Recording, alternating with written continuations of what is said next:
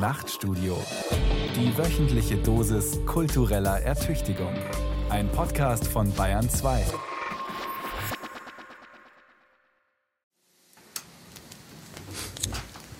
Hey, child. Eine Roboterklasse. Der biomechanische Lehrer will ein Meinungsbild. Alle sollen sich melden, die in einer Gesellschaft leben wollen, in der alle identisch sind und klaglos die Befehle von oben ausführen. Alle Greifarme bleiben unten. Binnen Sekundenbruchteilen haben ihre Prozessoren berechnet, was der Lehrer hören will. Nur ein Roboter schert aus, die KI. Seine künstliche Intelligenz weiß nicht warum. Aber, aber wenn alle um sie herum einer Meinung sind, dann beharrt die KI auf einem Sondervotum. So passiert in einer Menschenklasse, als ich 18 war. Die falsche Antwort fühlte sich richtiger an, aufrichtiger. Ich wollte wie ein Roboter funktionieren, um kein Roboter zu sein wie die anderen. Ich fühle mich mal ein. In dich als jugendlicher Freund einer roboterhaften Gesellschaft. Wenn alle Mitschüler sich als Einzelgänger aufplustern, dann kann nur das Bekenntnis zur Uniformität die Fackel der Freiheit hochhalten. Hm. Mal abgesehen vom pubertären Pathos, dein roboterreduziertes Ich überzeugt mich nicht. Mir waren die Roboter näher als die Mitschüler. Ich habe den Anti-Individualismus verteidigt. Aus Idealismus für den Individualismus. Freiheit sollte nach etwas schmecken, sollte nicht wie ein Hinterhertrotten aussehen. Das Falsche fühlte sich an, als ob es richtig wäre. Das ist unlogisch. Nein, das ist menschlich. In der Theorie haben wir klare Fronten. Dort die Gesetze der Logik. Hier die Unkalkulierbarkeit. Dort die Roboter und die KI. Hier die Menschen. Die einen berechenbar, die anderen nicht. Eine dualistische Welt, eine mit zwei Polen.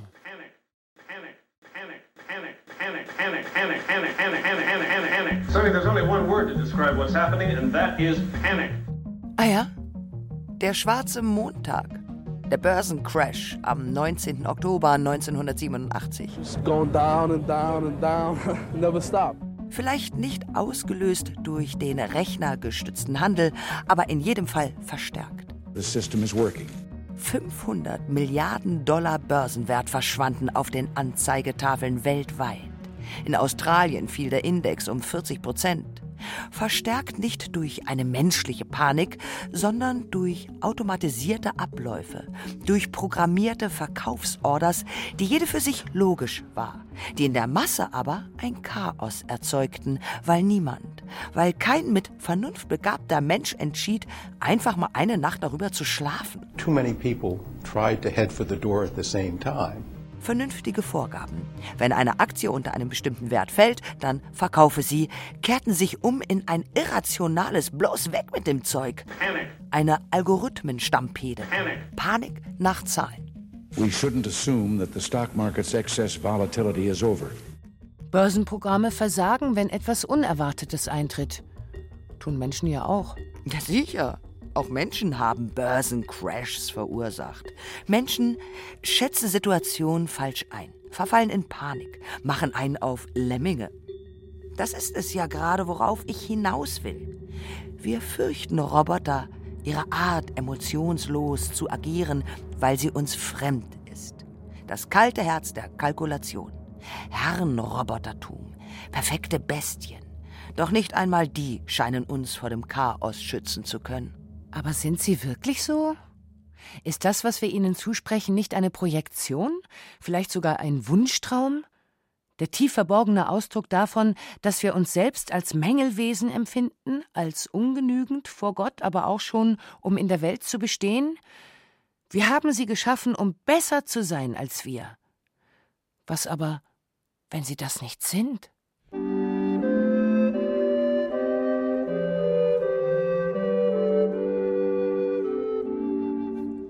Sie imitieren uns, können aus unserem babylonischen Stimmwirrwarr Worte destillieren, schlagen uns beim Schach oder beim Go und komponieren Stücke, die so klingen wie Johann Sebastian Bach.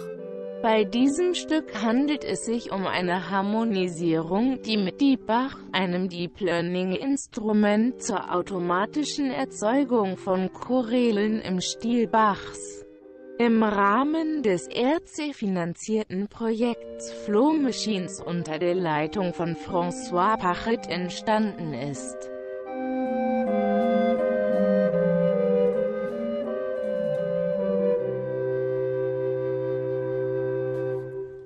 Mach mir den Bach.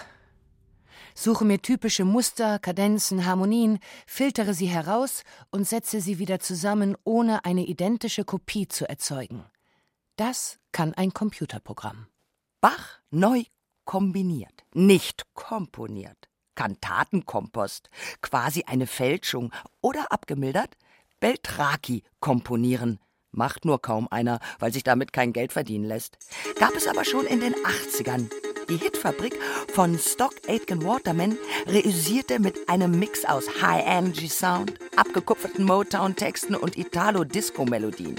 Kurz, hört sich so an, als hätte man es irgendwo schon mal gehört. Das Imitieren hat nicht die KI erfunden, das waren wir schon selbst, wir kleinen Schöpfergottheiten, wir Gottimitatoren. Was also gibt es zu fürchten an der künstlichen Intelligenz und ihren Zuträgern, am maschinellen Lernen, LSTM, dem langen Kurzzeitgedächtnis und den gehirnspielenden neuronalen Netzwerken, an dieser Intelligenz, von der einige Wissenschaftler behaupten, vielleicht auch erträumen wie ein Vater von seinem Sprössling, sie verfüge schon über ein Bewusstsein. Müssen wir sie überhaupt fürchten, wenn sie Bach oder Rembrandt imitiert? Und wenn ja, weswegen? Ja, ich stehe jetzt im Haus der Kunst in der Arbeit von Cecile B. Evans, 1983 in Cleveland geboren. Mehrere Roboter, zwei menschenähnliche, ein hundeähnlicher. Wie es scheint, interessiert sich unser Autor für Roboter. Und jetzt wedelt der Roboterhund mit seinem Schwanz. Niedlich. Der Autor und meine Wenigkeit finden den Robo-Hund nicht halb so faszinierend wie Mensch-Maschinen.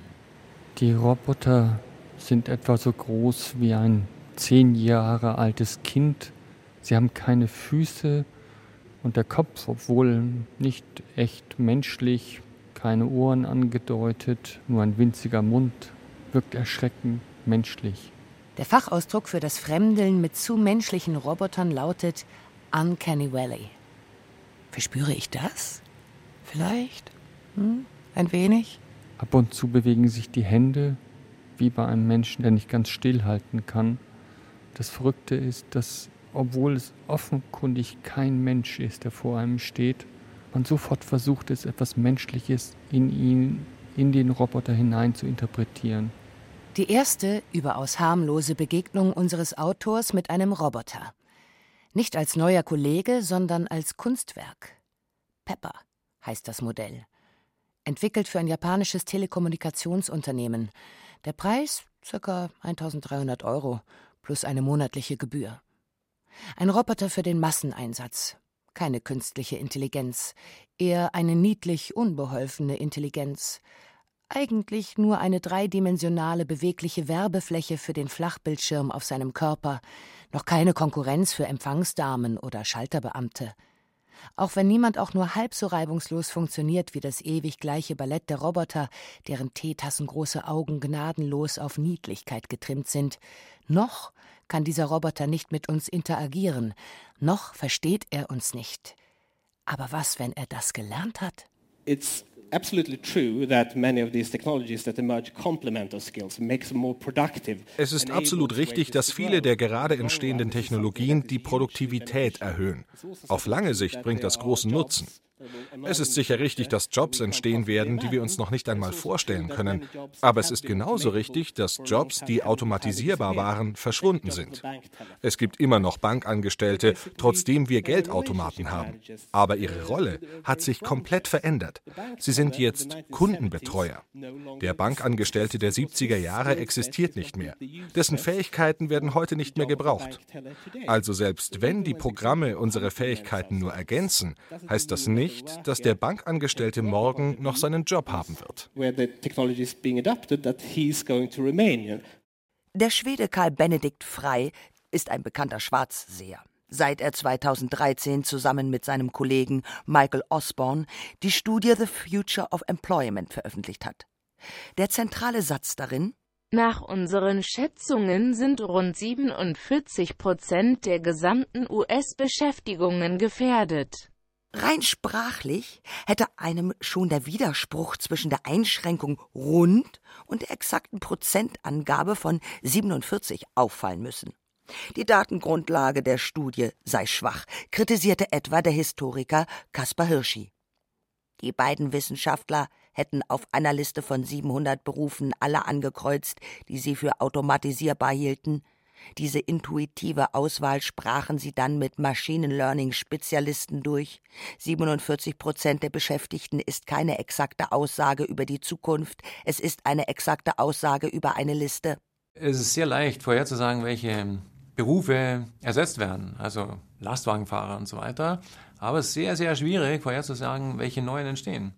Der Informatiker Jürgen Schmidhuber hat Computern beigebracht, ihr Gedächtnis produktiv zu nutzen. Aber auch die KI kann noch nicht in die Zukunft schauen. Dennoch hat Frei recht, wenn er sagt, dass Berufe verschwinden werden. Das haben wir selbst miterlebt. Die Setzer, die die Bleilettern auf den Druckstock einfügten, gibt es nicht mehr. Ebenso die Scheuerleute, die Schiffe entladen haben. Trotzdem, die vielbeschworene Industrie 4.0 bringt wenig Neues mit sich. Das Tracking, also die Möglichkeit, jederzeit überall den Stand einer Produktionskette überwachen zu können, verbessert nur das schon seit gut 30 Jahren propagierte fertigen Just-in-Time, also die Optimierung von Lager- und Produktionsabläufen. 4.0 könnte deswegen auch Punkt 1 Absatz B Artikel 2 heißen, aber das klänge halt weniger revolutionär. Es geht um das Minimieren von Fehlern.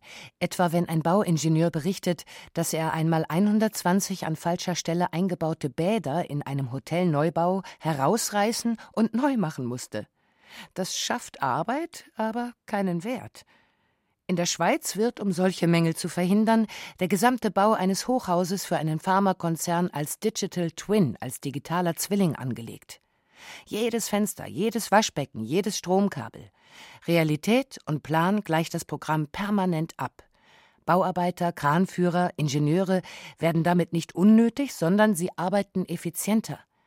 Geeint mit der künstlichen Intelligenz im Bestreben, weniger Fehler zu machen. Beim maschinellen Lernen ist das Wesen der Intelligenz das Scheitern. Man scheitert und man scheitert erneut, die KI scheitert erneut, aber dann irgendwann macht sie plötzlich einen Fortschritt hat was gelernt, was vorher noch nicht bekannt war und kann das nutzen als Grundlage, um darauf aufzubauen. Das Wesen der KI ist, Fehler zu machen, aber dann aus den Fehlern zu lernen und dann halt weniger Fehler zu machen als vorher. So wie wir Menschen. Aber ist der Fehler wirklich die Lösung für alles? Ist die Zahl des Scheiterns nicht unendlich? Woran erkennt die KI die Lösung? An einer Simulation eventueller Folgen? Aber bestimmen da nicht die Parameter, ob etwas funktioniert oder nicht? Haben wir nicht im Matheunterricht leidvoll erfahren, dass je komplexer eine Rechnung ist, desto fataler ist noch die kleinste Änderung, weil sie ein komplett anderes Ergebnis zeitigt? Kann der Fehler uns retten? Ist das Mathematik? Oder ist das Metaphysik? Als wären Lösungen die eine Perle, die zutage tritt, wenn wir nur das Meer ausschöpften. Das ist zwar groß, aber die unendliche Langmut der KI wird nicht ruhen, bis sie die Perle gefunden hat. Und noch etwas schwingt hier mit. Die feste Überzeugung einer Weiterentwicklung und Effizienzsteigerung. Immer mehr Rechnerleistung für immer weniger Geld. Schnurr, schnurr, schnurr. Schon hat der hyperschnelle Algorithmus aus dem Datenstroh das Gold der Lösungen gesponnen.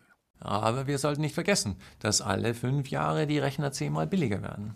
Und für mich wäre es daher sehr erstaunlich, wenn es nicht in wenigen Jahrzehnten zum ersten Mal große Kunsthirne gäbe, die so viele Verbindungen haben wie ein Menschenhirn. Und diese Verbindungen werden sehr viel schneller sein als meine langsamen hier. Denn das werden elektronische Verbindungen sein, nicht nur biologische. Der Informatiker Jürgen Schmidhuber zitiert hier das Moore'sche Gesetz, von dem wir aber nicht wissen, ob es vielleicht nur eine grobe Faustregel darstellt. Tatsächlich zeichnet sich ab, dass Verbesserungen nur noch mit immens hohen Kosten erreicht werden können, da die Fertigung im atomaren Bereich extrem kompliziert ist. Und kleiner als Atome geht nicht, wenn wir Dinge herstellen wollen. Im Universum hat es bisher keine unendliche Entwicklung gegeben. Energie ist begrenzt, Materie und Zeit ebenso. Die Physik kennt Größen, die konstant sind, etwa die Lichtgeschwindigkeit. Kein Rechenprozess war je schneller. Wer weiß, ob wirklich alles schneller wird. Wie schnell muss eine KI sein, damit sie denkt? Noch schafft unser Gehirn es, mehr Signale pro Sekunde als jeder Computer zu verarbeiten. Was aber, wenn der Computer uns übertrifft? Schafft Rechenkraft Bewusstsein? Schmidhuber ist davon überzeugt. Schon mit den heutigen Mitteln hätten wir kleine, noch schwache künstliche Intelligenzen geschaffen, die schon über ein eigenes Bewusstsein verfügen. Es gibt ja sogar in meinem Fach Leute, die behaupten, dass eine KI kein Bewusstsein haben könnte. Nichts läge der Wahrheit ferner, denn meiner Ansicht nach haben wir schon seit Jahrzehnten kleine künstliche Agenten, die so eine Art Bewusstsein haben und die sich das nebenbei erwerben, was sind diese kleinen Agenten? Die haben nicht nur ein rückgekoppeltes Netzwerk, sondern die haben zwei. Das eine, das münzt diese eingehenden Datenströme, Video, Audio, taktile Schmerzsignale und so weiter, um in Aktionen, die dazu führen, dass der Agent durch seine Handlungen die Welt gestaltet und auch die Eingaben, die als Konsequenzen seiner Eingaben zurückkommen. Also was kleine Babys machen sagen wir diplomatisch, das ist eine doch eher rudimentäre Form von Bewusstsein. Es orientiert sich eher an formal-logischen und kybernetischen Mustern als an dem Bild eines Wesens, das sich seines eigenen Handelns bewusst ist. Der taiwanesische Informatiker Kai Fu Lee forscht seit über 30 Jahren über KI. Künstliche Intelligenz ist ein Werkzeug, das auf der Grundlage von Daten eine Funktion optimiert. Und das nur in einem Gebiet. Wenn Sie in vielen Gebieten unterwegs sind, wenn Sie strategisch operieren oder etwas Neues schaffen, damit kann KI nicht mithalten. Immerhin von dieser Art des Bewusstseins, die einfach versucht, Rechenprozesse zu optimieren, wird sich niemand fürchten. Und es steht nicht fest, ob wir es je mit mehr Bewusstsein zu tun haben, auch wenn die KI Millionenmal schneller rechnen wird, als wir es je getan haben. Aber werden wir überhaupt je wissen, ob die Maschine weiß, was sie tut? Ich weiß es nicht. Und ich glaube, niemand weiß es, so wenig wie jemand die Anzahl der Berufe kennt, die verschwinden werden. Schon jetzt sind die Maschinen überlegen beim Abgleichen von Gesichtern beim Errechnen immer höherer Primzahlen, beim Erkennen von Krebszellen in Gewebeproben. Aber niemand kann sagen, ob diese auf brutale Rechenleistung basierenden Fähigkeiten sich quasi automatisch weiterentwickeln, ob je eine Maschine in der Lage sein wird, sich selbst zu programmieren, das heißt nicht nur die Vorgaben umzusetzen, die zur Optimierung führen, sondern diese selbst zu schreiben. Allerdings wäre ich auch nicht zu stolz auf unser biochemisches Gehirn. Dessen Bauplan basiert auf ganzen vier Aminosäuren, die unsere gesamte Erbinformation speichern. Und ob dann noch göttlicher Odem dazu kam, das ist eine Glaubensfrage, keine Gewissheit.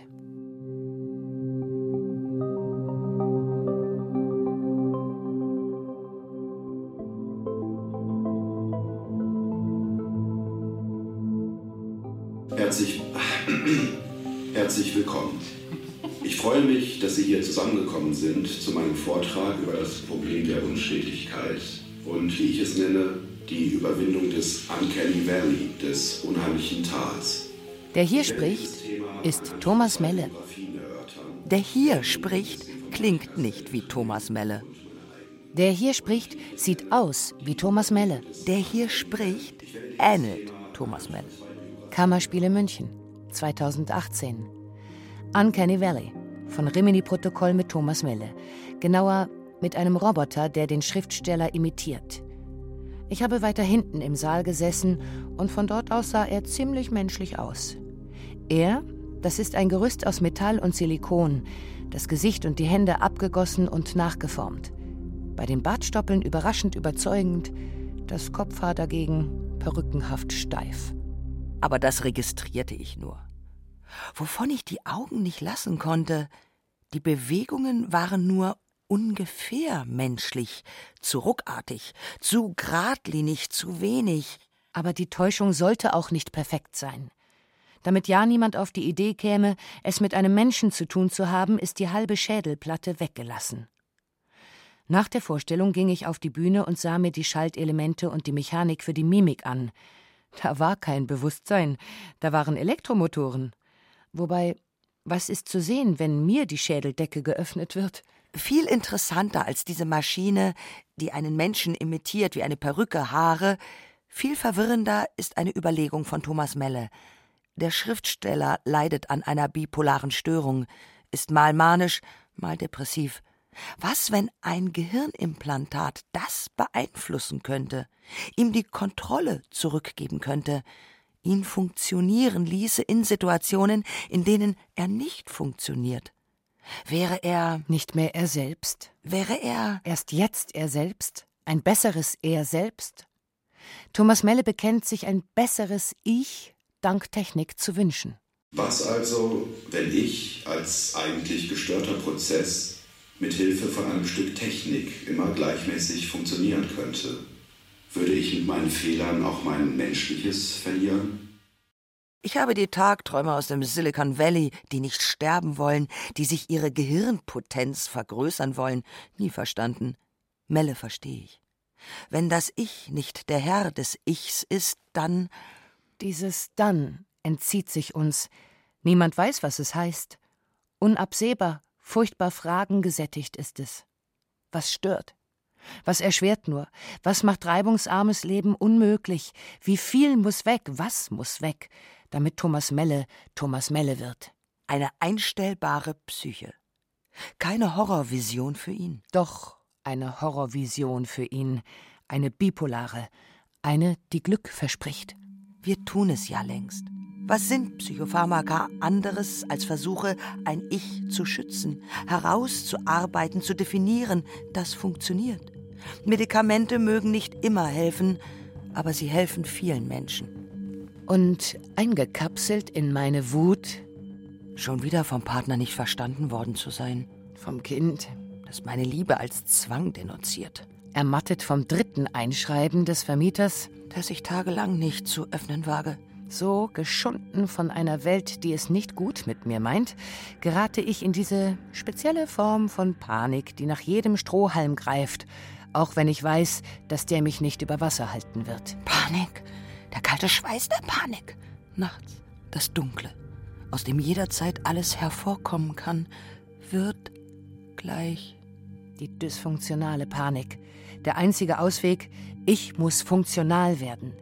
Den Teil, der mich nicht funktionieren lässt, der mich von Menschen trennt, der mich panisch werden lässt, abtrennen von mir. Das bin nicht ich, wie ich sein will, sein muss, mein Ich agiert gar nicht so selten wie ein Autoimmunerkrankungs-Ich, ein Ich, das gegen mich ist. Ich verstehe Melle.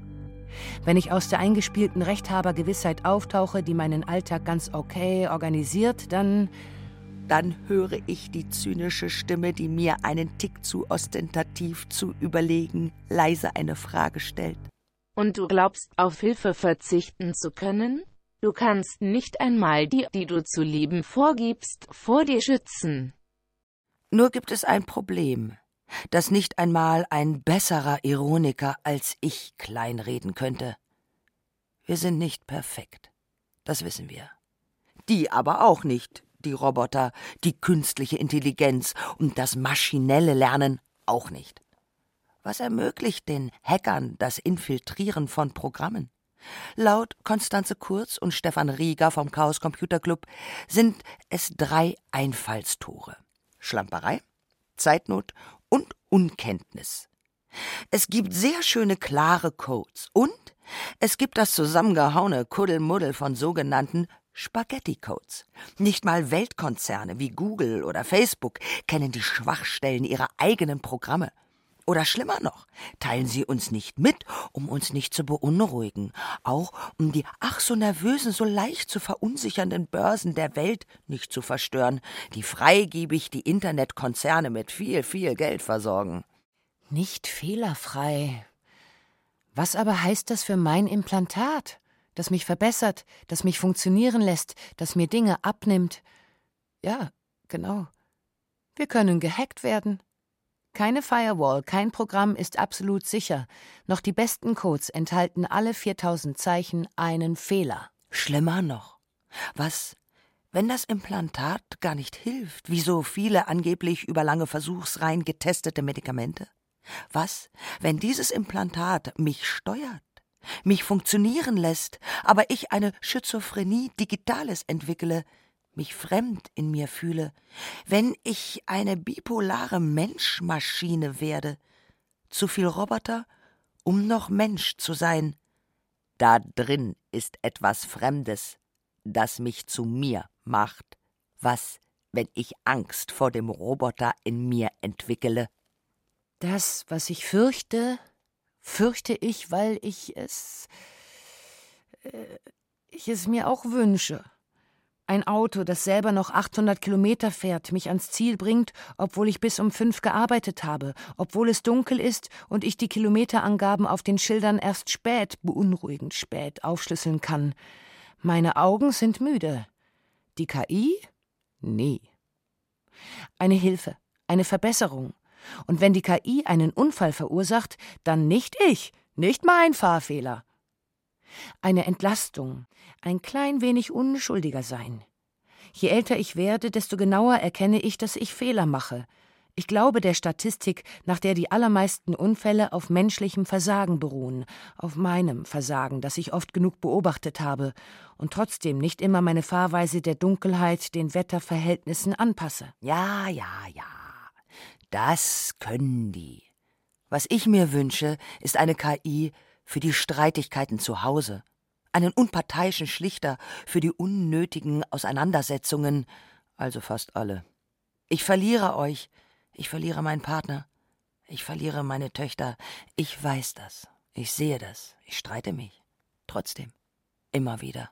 Jedes Mal. Fast jedes Mal, weil was ihr sagt, so empörend falsch ist. So viel falscher als das, was ich empörend falsch daherplappere.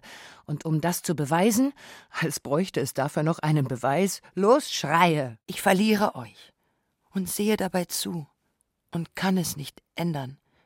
Meine Liebe genügt nicht.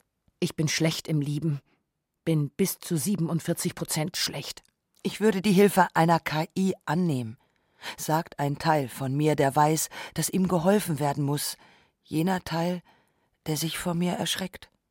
Ich würde die KI verlachen, sagt jener Teil von mir, der immer Recht hat, unerbittlich, der es vor allem nicht erträgt, dass die da am Küchentisch Recht bekommen, obwohl sie nicht ich sind. KI ist ein Hoffnungsträger, nicht weil sie etwas kann, sondern weil ich etwas nicht kann.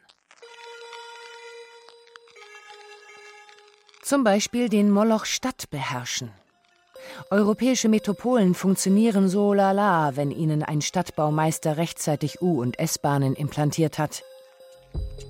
Trotzdem, viele Millionen Städte drohen am Chaos zu kollabieren, das autonome Menschen in Autos hervorrufen. Das Lenken der Verkehrsströme ist ein großes und umkämpftes Feld. Viele Firmen bieten Kommunen an, sie dabei zu unterstützen. Das Versprechen? Die immensen Verluste an Zeit und Energie zu begrenzen. Jürgen Schmidhuber, einer der Vordenker der künstlichen Intelligenz. Eine Stadt ist ja eigentlich wie ein großer Organismus mit sehr vielen Adern in Form von Straßen und Kanalisation und so weiter. Und es gibt in der Tat etliche Städte, die sich jetzt bemühen, klüger zu werden, dadurch, dass mehrere Sensoren auf der ganzen, in der ganzen Straßenlandschaft verteilt werden, Kameras, sodass man verfolgen kann, welches Auto ist wann wo vorbeigekommen. Schon seit langer Zeit gibt es diese Induktionsschleifen, die sagen, wie viele Autos fuhren da in der Stunde über diese Ampel. Und so eine Smart City, die versucht eben einfach durch sehr viele sensorischen Daten, die reinkommen, wie bei meinem Körper, wo auch sehr viele sensorische Daten von den ganzen Schmerzsensoren kommen und so weiter, die versucht, das umzumünzen in Aktionen, die die Performance der Stadt verbessern. I've lived in Toronto for das Individuelle zu versöhnen mit dem Kollektiven. Dank der alles im Blick habenden Allmutter künstliche Intelligenz. In Toronto wird das versucht. Sidewalk Labs, eine Tochterfirma von Google-Mutterkonzern Alphabet, entwickelt hier einen ganz neuen Stadtteil. Auf dem Werbevideo sind ein Rollstuhlfahrer, ein schwules Paar, ein Junge mit verstruppelten Haaren zu sehen und ein alter Mann, der die Vielfalt seiner Heimatstadt Toronto lobt. I asked them how do you say hello in your language and I think I've learned maybe 30 hello, goodbye, thank you. Aber funktionieren Städte wirklich wie Programme? Nicht einmal die IT-Konzerne funktionieren optimal, denn nur 20 Prozent der Angestellten bei den Big Four, den vier großen Internetkonzernen, sind Frauen. Zufall oder doch Diskriminierung? Vielfalt macht sich in Werbevideos gut. Diversity ist aber verzichtbar, wo die Jungs lieber unter sich bleiben wollen, mit ihren familienuntauglichen Arbeitszeiten, Besäufnissen und verklemmten Witzeleien. Wollen wir solchen Firmen, die nicht einmal das eigene Haus in Ordnung halten können, wirklich die Entwicklung unserer Städte überlassen? Auch wenn sie Kreide gefressen haben, wie der Sidewalk Toronto Projektleiter John Sirifman, der von Achtsamkeit spricht, der also nicht die Stadt begradigen will, nur damit sich deren Bewohner genau in den Bahnen bewegen, die Algorithmen berechnen können.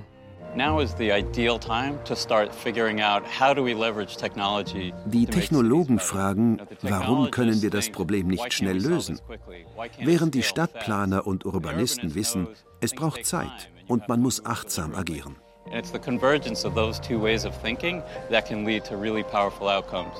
Urbanität ist Vielfalt, ein Pilzgeflecht von Beziehungen, das sich an jeder Hierarchie, an jeder Planung, an jeder Vorhersage vorbei eigenständig neu verbindet. Die hippen Person of Color Programmierer in einem Hochhausbüro mit bodentiefen Fenstern, die das Google-Werbevideo zeigt, sind nur eine leblose Hochglanzversion davon, eine Perücke von Urbanität. Ganze 45.000 Menschen haben sich dann auch das Video auf YouTube angesehen. Es scheint, dass selbst unter den Einwohnern von Toronto, immerhin eine Millionenstadt, wenig Interesse am Projekt besteht. Allerdings backen die Entwickler auch deutlich kleinere Brötchen als die Erschaffung einer städtischen Utopie. Ihre Forderungen klingen eher nach grüner Lokalpolitik. Mehr Radfahrer, ein funktionierender öffentlicher Nahverkehr, der den neuen Stadtteil mit dem alten Zentrum verbindet. Ein Hauptaugenmerk der Urbanistin Villa NG ist Sicherheit. Wir arbeiten an adaptiven Fußgängerampeln. Sie können in Echtzeit erkennen, ob ein Rentner an der Kreuzung steht. Alle Autos werden angehalten und gewähren einem alten Menschen eine längere Grünphase als etwa einem Jogger.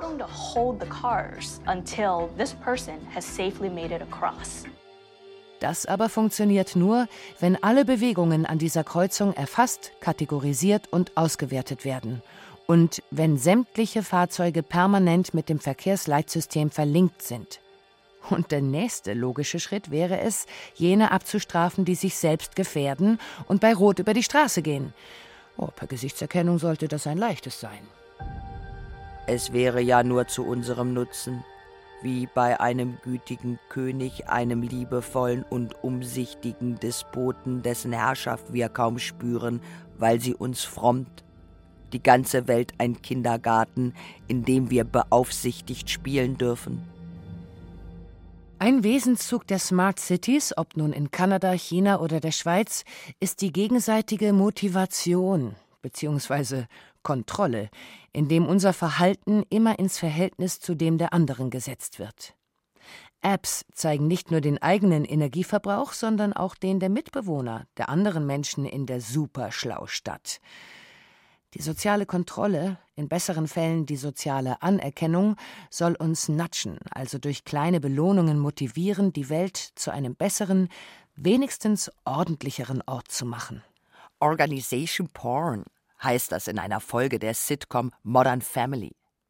Da sieht sich die Mutter, wenn das familiäre Chaos zu groß wird, um runterzukommen, im Netz Bilder von picobello aufgeräumten Küchen, Schränken und Abstellkammern an. Ein digitales Fegefeuer für die Unordnung, die Leben heißt. Aber wo hört Vernunft auf und wo beginnt Schikane? Wobei nicht alles klein und eng und verschlungen sein muss, wie in den entzückenden Toskana-Städtchen, die nur noch dank vielen Touristen überleben können. Städte wie Manhattan oder Mannheim funktionieren auch im strikten Schachbrettmuster, nicht als gewachsene, sondern von oben auf oktroyierte Ordnung. Aber wie definieren wir dieses so schillernde, so moderne Wort funktionieren als Befolgen von Regeln, als Effizienz? Und was, wenn wir uns weigern zu funktionieren? Niemand weiß, was die Datenoligarchen unternehmen werden, wenn Wettbewerbshüter vorschlagen, ihre Monopole zu zerschlagen. Der Internetanalytiker Jewgeni Morosow sieht allerdings das Zeitfenster für solche Eingriffe schrumpfen. Es stehe uns eine Zeit bevor, wo Menschen als Datenquelle überflüssig geworden seien, schlicht und einfach, weil die KI schon alles über uns wisse. Und das werde die Internetökonomie grundlegend verändern. Mit den von uns eingesammelten Daten können Sie Ihre Dienste an anderer Stelle anbieten, anderen Firmen, Städten, Regierungen. Damit hätte auch das Zeitalter der Kostenfreiheit ein Ablaufdatum. Damit würden wir degradiert zu einer Online-Masse. Das Geschäftsmodell, wo Firmen und Risikokapital Dienste massiv subventioniert haben, wäre vorbei. Wenn aber die Konsumenten zur Kasse Kasse gebeten werden für die anfallenden Kosten, die durch YouTube oder künstliche Intelligenz entstehen, dann müssen wir feststellen, unsere Ökonomie funktioniert nicht mehr.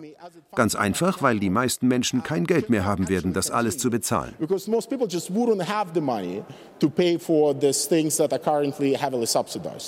Das Füllhorn Internet versiegt. Billig wäre vorbei, weil der Rohstoff Daten im Übermaß vorhanden ist. Aber Daten sind keine Wahrheit im Rohzustand. Wenn die Vorgaben falsch sind, dann macht keine Mathematik aus ihnen korrekte Ergebnisse. Algorithmen sind kein Dietrich, kein Universalschlüssel, der uns die Tür zum Wissen öffnet. Es sind Interpretationsmuster in Form von mathematischen Gleichungen. Ein Blick auf die Welt durch eine Zahlenbrille. Nur halten sich Zahlen eher an Regeln als an Menschen. Die Heilsversprechen aus dem Silicon Valley kein Tod, keine Einsamkeit, keine Verschwendung, keine Unfälle beim Überqueren der Straße, keine Hierarchien mehr. What you see is this shift in power from institutions to individuals. A shift from the historically powerful to the historically powerless. All diese Versprechen verstecken unter der Wolle von Menschenfreundlichkeit vielleicht den Wolf einer Datendiktatur, zumindest einer Oligarchie, deren Profitstreben kein Staat der Welt mehr etwas entgegenzusetzen hätte, und nicht einmal die Gesamtwirtschaft würde davon profitieren.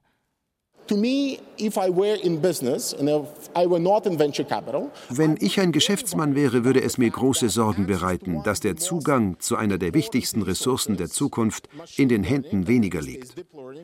Eine immens konzentrierte Industrie entwickelt maschinelles Lernen und künstliche Intelligenz.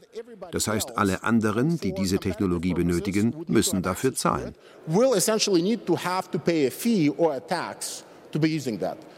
Die KI bietet Lösungen an, jedoch nur für Projekte, die Geld einbringen. Wenn etwa Städte für optimierte Verkehrskonzepte bezahlen. Aber hat je jemand davon gehört, dass an einem Algorithmus gearbeitet wird, der die Schere zwischen arm und reich verringert? Würde für so ein Programm eine reiche Nation des Nordens bezahlen? Auch wenn das Programm eine überzeugende Simulation präsentieren könnte, in der weniger Menschen vor Suppenküchen anstehen würden? Weniger Menschen Grenzen überqueren würden, um ein besseres Zuhause zu finden? Wieso berechnen wir vor allem Dinge, die uns reicher machen? Oder haben wir es hier nur mit einem perfiden Marketing zu tun? Bedeutet das Versprechen, es wird für alle besser, in Wahrheit nur, es werden wenige sehr viel reicher? Nicht bloß zu 47 Prozent, nein. Zumindest 59 Prozent hast du recht. Wann fällt eine Prognose in sich zusammen und wird zur Lüge? Und lässt sich das Reale immer berechnen? Benoit Mandelbrot, wegen seines Apfelmännchens ein paar Jahre fast ein Popstar unter den Mathematikern, bemerkte einmal, dass die Angaben über die Küstenlänge Englands stark voneinander abwichen. Und zwar abhängig vom Maßstab. Denn je genauer die Ausbuchtungen und Einschnitte, das vor und zurück abgemessen wurden, desto länger wurde die Küstenlinie. Wir haben nur einen Näherungswert. Der reicht voll auf, weil die mangelnde Exaktheit keine praktische Auswirkung hat. Allerdings geben die aus dem Silicon Valley ganz schön an mit ihrer Fähigkeit zum Berechnen, ihrem Tor zu einer objektiveren Form der Wahrheit. In der Mathematik kann ich damit leben, dass eine Vorhersage zu 60 Prozent eintritt. Im Leben will ich aber auch einen Minderheitenschutz für die 40 Prozent. Ich will mich nicht einer Rechnung beugen, deren Parameter ich nicht einsehen kann.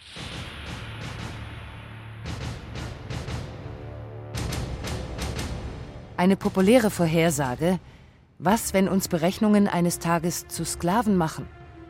Wenn wir kein Veto mehr einlegen können, weil wir überflüssig geworden sind?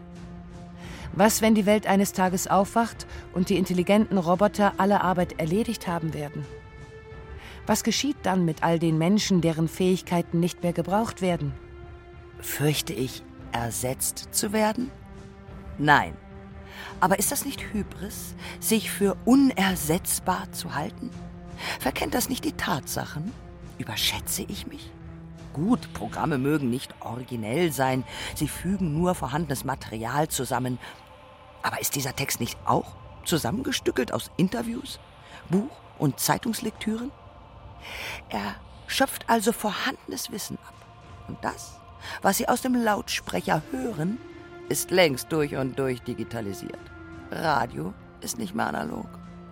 Denn diese Sendung ist ein digitales Produkt. Geschrieben direkt am PC, die Interviews mit einem Spracherkennungsprogramm transkribiert, zwei Tage lang produziert mit einem Tonbearbeitungsprogramm, die meisten Stimmen zwar noch analog, aber durch digitale Filter optimiert. Auf dem Bildschirm dann nur noch eine Klangquelle neben anderen, nur noch ein zerklüftetes Bild von laut und leise, von Signal und Nichtsignal, mehr noch auf einer niedrigeren Ebene nur noch Nullen und Einsen als binärer Code lesbar für jeden Computer. Dieses menschliche Produkt klingt so gut, weil es dank Software kunstvoll verbessert wurde. Anders als dieses menschliche, unbearbeitete Produkt. Wir versuchen im Studio auch immer alles wegzunehmen, was Schmutz sein könnte. Immer sauber zu sprechen, keine Versprecher, einen möglichst sauberen Klang zu erzielen, den Raum abstrakt zu halten, und wenn dann ihn anschließend neu zu gestalten, das ist was ganz anderes als hier im Museum. Ich hätte gerne eine Stimme wie die der Sprecherin. Einzigartig, elegant, Leben einhauchend. Kenn ich, du unermüdliche Stimme der künstlichen Intelligenz. Der Wunsch, nicht nur ich, sondern mehr zu sein. Zu uns Menschen gehört, etwas zu wollen, was wir nicht haben, nicht können, nicht sind. Der Makel Mensch. Manchmal hätte ich gerne keine Gefühle. Jeder und jede kennt das. Weil Glück eine Ausnahme ist. Ich weiß. Der glücklichste Moment in meinem Leben, als ich zum ersten Mal meine Tochter in der Hand hielt. Dreieinhalb Kilo Glück. 56 Zentimeter. 1846 Uhr geboren. Woran du dich sicher gern erinnerst. Hm. Woran ich mich nicht gerne erinnere, ist die 15-Jährige, die mich so lange so verbittert anschreit, bis das Glück zu einem schwarzen Loch implodiert, dessen rücksichtslose Schwerkraft einen toten Raum schafft. Kindheit ist weg, Glück ist weg, meine Tochter ist weg. Das da war meine Tochter gewesen. Tiefstes Plusquamperfekt. Vollendete Vergangenheit. Ja, manchmal wäre ich gern ein gefühlloser Klotz. Manchmal. Manchmal nicht. Weil ich mein Kind anschreie. weil es mich angeschrien hat mit einer so bornierten Verachtung und ich sofort, wirklich sofort weiß, ich habe einen Fehler gemacht. Ein Roboter würde nie schreien. Meine Liebe zerstört meine weitwunde Liebe, die immer noch Geschirr findet, das sie zerschlagen kann. Keine Lösung, nur Versagen. Denn noch mehr als den Menschen hasst meine Tochter den Roboter in mir, wenn ich rational agiere, nicht schreie, also kalt wie ein Vater bin die messerscharfe künstliche Elternintelligenz, der Besserwisser-Code, die Überlegenheit, das Gesetz, all das, was sie nicht gelten lässt, all das, was meine Tochter verneint, das sie ins richtig falsche Leben zwingt. Wie soll ich das einer KI, einer künstlichen Intelligenz erklären? Ich verstehe es ja selbst nicht. Ich kann es nur nacherzählen. Und erzählen ist Magie, halbseiden und tröstlich. Placebo-Psychologie. Ein Ritual mit so vielen Ritualen, Schmerz und Glück homöopathisiert, verdünnt zu Worten, zu ganz vielen Worten. Als KI wäre ich begeistert. Geburt, Liebe, Tod, diese drei. Ein unendlich sich ausdehnendes Universum aus Erzählung, Jahrtausende lang variiert und trotzdem nicht langweilig geworden. Ein chaotisches System, eine endliche Zahl an Individuen, aber eine unendliche Menge an Varianten und Spielformen. Wir schöpfen aus uns etwas Neues. Wir sind der Motor unserer Erzählungen. Endlich und unendlich. Jede Analyse nur eine Momentaufnahme. Wie sollte die KI davon nicht fasziniert sein? Der Philosoph Gilles Deleuze hat einmal gesagt, unser Gesicht ist eine Horrorgeschichte. Und wo sehen wir unser Gesicht? Im Spiegel. Sie sind ein Spiegel, in den wir schauen, diese künstlichen Geschöpfe. Wir sehen nicht uns. Das beruhigt uns. Wir sehen uns. Das beunruhigt uns. Wo sie uns fremd sind, kommen wir gut damit klar. Je künstlicher, desto weiter weg. Beängstigend wird es erst, wenn wir uns in ihnen erkennen. Wenn wir uns die Science-Fiction-Literatur ansehen, dann sind Roboter am bedrohlichsten, wenn sie menschliche Verhaltensweisen an den Tag legen. Wenn sie Krieg als Mittel der Politik betrachten, wie im Film Terminator wenn sie halsstarrig auf ihrer Meinung beharren, wie in Isaac Asimovs Kurzgeschichte Logik, wenn sie sich als Sadisten erweisen, wie in Philip K. Dicks Vorlage zu Blade Runner. Homo homini lupus. Der Mensch ist dem Menschen ein Wolf. Ob künstliche Intelligenzen bei dieser Schauerliteratur mitmachen, ist mehr als unwahrscheinlich. Was wir wirklich fürchten sollten, die KI kommt uns näher, als wir es uns wünschen. Eine zweite fehlbare, unkalkulierbare, machtbesessene Intelligenz braucht wirklich niemand. Wahr ist, dass wir, dass ich sowieso, dass niemand weiß, was kommt. Auguren wie Zukunftsforscher gibt es genau deswegen, um diese Leere zu füllen. Vor uns liegt etwas ohne Horizont, etwas beängstigend, unermessliches. Wir wissen nicht was. Da wirkt eine verzagte Angst seltsam überzeugend, die überall Monster und Verfall platziert. Eine Geisterbahn aus billigen Effekten. Die lebenden Gespenster in plumpen Kostümen sind alle als Roboter verkleidet. Ein Aufstand. Eine Revolution. Der Mensch schafft sich ab durch seine Geschöpfe.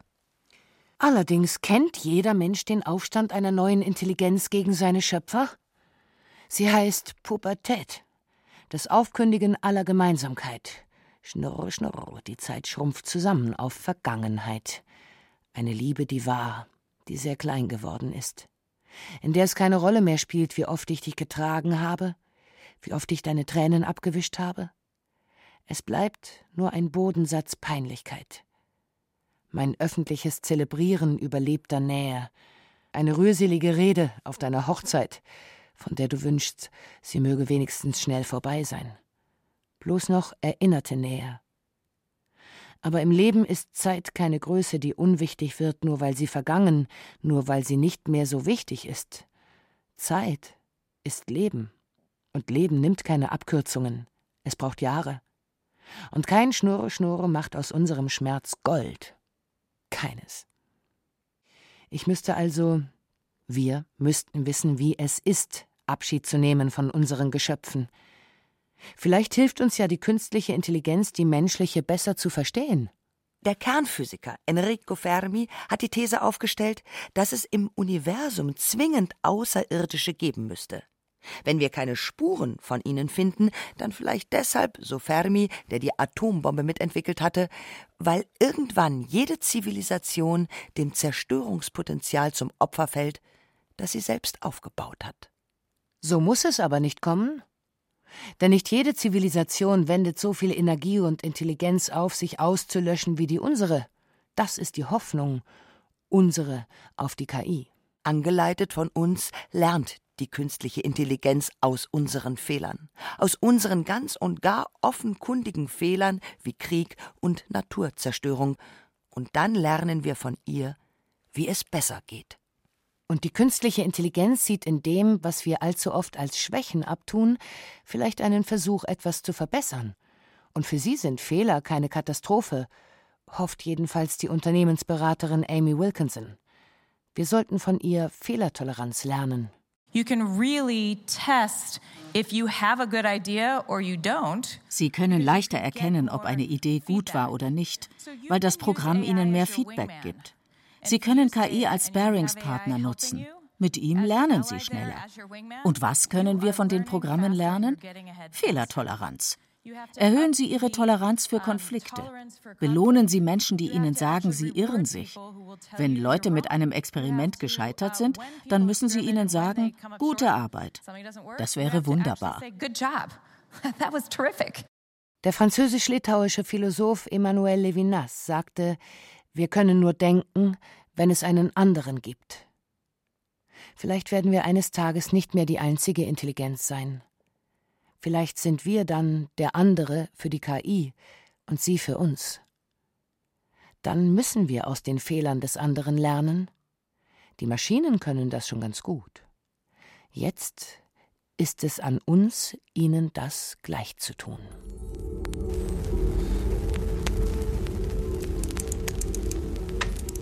Die bipolare Mensch-Maschine über menschliche und künstliche Intelligenz von Martin Zein. Es sprachen Bibiana Beglau, Beate Himmelstoß, Clemens Nicole, Wiebke Puls, Peter Veit sowie eine künstliche Intelligenz. Die Biotontechnik Miriam Böhm. Das humanoide Assistenzsystem LIZDesh. Listesh. Die, analoge, Regie, der. Autor. Die fehlerminimierende Redaktion Stefanie Metzger. Eine Produktion der Soziomaschine Bayerischer Rundfunk 2019.